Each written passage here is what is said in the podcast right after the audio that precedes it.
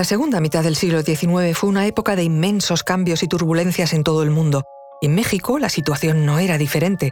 El país, tras haber obtenido su independencia de España en 1821, enfrentaba profundos conflictos políticos, ideológicos y territoriales. Los enfrentamientos entre liberales y conservadores dejaban al país en una situación de vulnerabilidad, creando un escenario propicio para intervenciones extranjeras.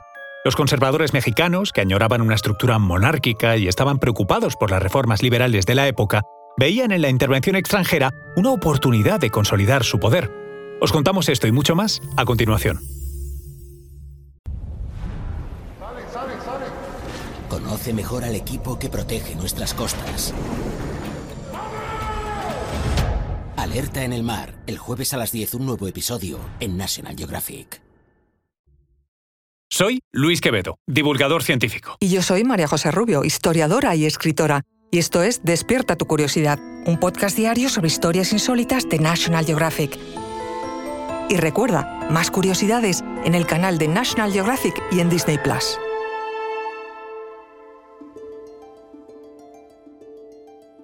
Durante la Guerra de Reforma en México, entre 1858 y 61, liberales y conservadores se enfrentaron por el control del país. Los conservadores, temiendo perder el poder ante las reformas de los liberales, buscaron ayuda extranjera para imponer una monarquía y frenar el avance liberal. Por su parte, para Napoleón III, emperador de Francia, México representaba una joya geopolítica. Una monarquía aliada en América del Norte podía equilibrar la influencia estadounidense en el continente y expandir el dominio francés. Fue en este contexto cuando se presenta la figura de Maximiliano de Habsburgo, archiduque austriaco, como posible candidato a emperador de México. Maximiliano nació el 6 de julio de 1832 en Viena, Austria, miembro de la dinastía de los Habsburgo. Era un joven archiduque con gran educación cultural y formación como marino. Era el hermano menor del emperador de Austria, Francisco José, y llegó a ser comandante en jefe de la Armada de Austria y virrey de Lombardía-Véneto, territorio italiano asociado entonces a la Casa de Austria pero nadie esperaba que se convirtiera en el monarca de una nación al otro lado del Atlántico. Joven, idealista y con ganas de dejar huella, Maximiliano fue convencido por una combinación de agentes diplomáticos que fueron a visitarle, además de las cartas supuestamente firmadas por notables mexicanos, que en muchos casos eran falsas o manipuladas, y que le aseguraron el trono y el apoyo del pueblo mexicano. Por otro lado estaba su esposa, Carlota de Sajonia-Coburgo, hija del rey Leopoldo I de los belgas, una mujer inteligente y ambiciosa que consideraba el trono mexicano como una forma de engrandecer su estatus y dejar una marca en la historia. Ambos, quizás ingenuamente, veían la oportunidad de gobernar México como un desafío que podrían superar y una misión de su destino. Pero ¿por qué muchos mexicanos aceptaron esta propuesta? La respuesta radica en la profunda crisis de legitimidad que el país enfrentaba. Las constantes guerras y las luchas por el poder habían erosionado la confianza en el liderazgo nacional. Muchos pensaban que un monarca extranjero sin ataduras políticas locales podría unificar al país y traer estabilidad. Además, la presencia de las fuerzas francesas y la percepción de que Maximiliano contaría con el respaldo internacional dieron la sensación de que ese proyecto podía ser viable. Maximiliano llegó a México en 1864, desembarcó en el puerto de Veracruz y se encontró un país dividido, políticamente en llamas. México había perdido la mitad de su territorio en guerra con Estados Unidos Tuvo más de 27 presidentes, donde muchos ni siquiera terminaron su mandato. Le azotaron golpes de Estado, revoluciones y una guerra civil muy cruenta, y además estaba literalmente en bancarrota. Pese a la visión positiva generalizada, el nuevo emperador fue recibido con sentimientos encontrados. Aunque respaldado por una facción conservadora y por tropas francesas, otros muchos mexicanos vieron con recelo la imposición de un monarca extranjero. No obstante, Maximiliano trató de demostrar que su reinado sería benéfico para México. Durante su breve reinado, Maximiliano mostró una visión progresista y social que sorprendió a muchos de sus partidarios conservadores. Uno de sus actos más emblemáticos fue su impulso hacia una sociedad con libertad religiosa. Esta decisión chocó frontalmente con los intereses de la Iglesia y de la facción más conservadora que lo había apoyado, pero reflejó su deseo de modernizar la nación y alinearla con las corrientes liberales de la época.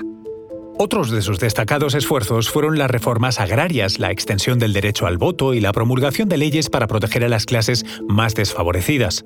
En un país donde las desigualdades eran profundas, Maximiliano trató de implementar políticas para favorecer a los más vulnerables y a los pueblos indígenas de México, a quienes brindó atención y apoyo. No obstante, su reinado estuvo plagado de dificultades. A pesar de que Maximiliano adoptó varias de las reformas liberales e intentó gobernar con justicia, se encontró atrapado en un juego político que no comprendía completamente.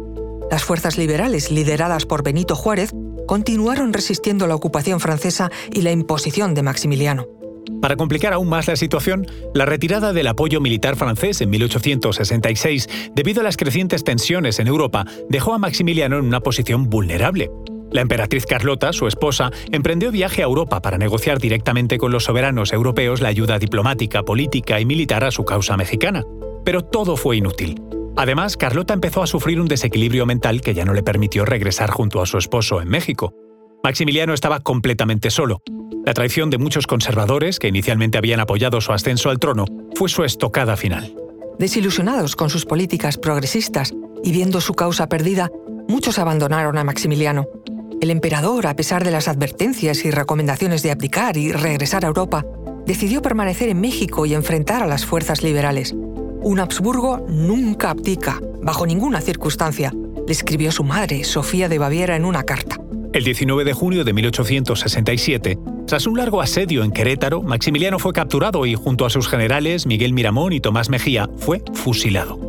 Su trágico final simboliza la complejidad y volatilidad de la política mexicana de aquella época. El legado de Maximiliano en México es ambiguo. Si bien es recordado como un monarca impuesto por fuerzas extranjeras, su gobierno y políticas muestran a un líder interesado en mejorar la vida de los mexicanos y en promover un país más moderno y equitativo. Su breve paso por el país dejó una profunda marca en la historia mexicana y su trágico final es un testimonio del intenso enfrentamiento entre ideologías y poderes, tanto nacionales como extranjeros, que marcaron en el siglo XIX un México que andaba en búsqueda de identidad y estabilidad.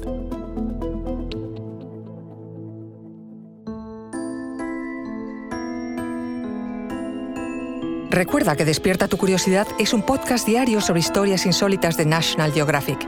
Disfruta de más curiosidades en el canal de National Geographic y en Disney Plus. No olvides suscribirte al podcast si has disfrutado con nuestras historias.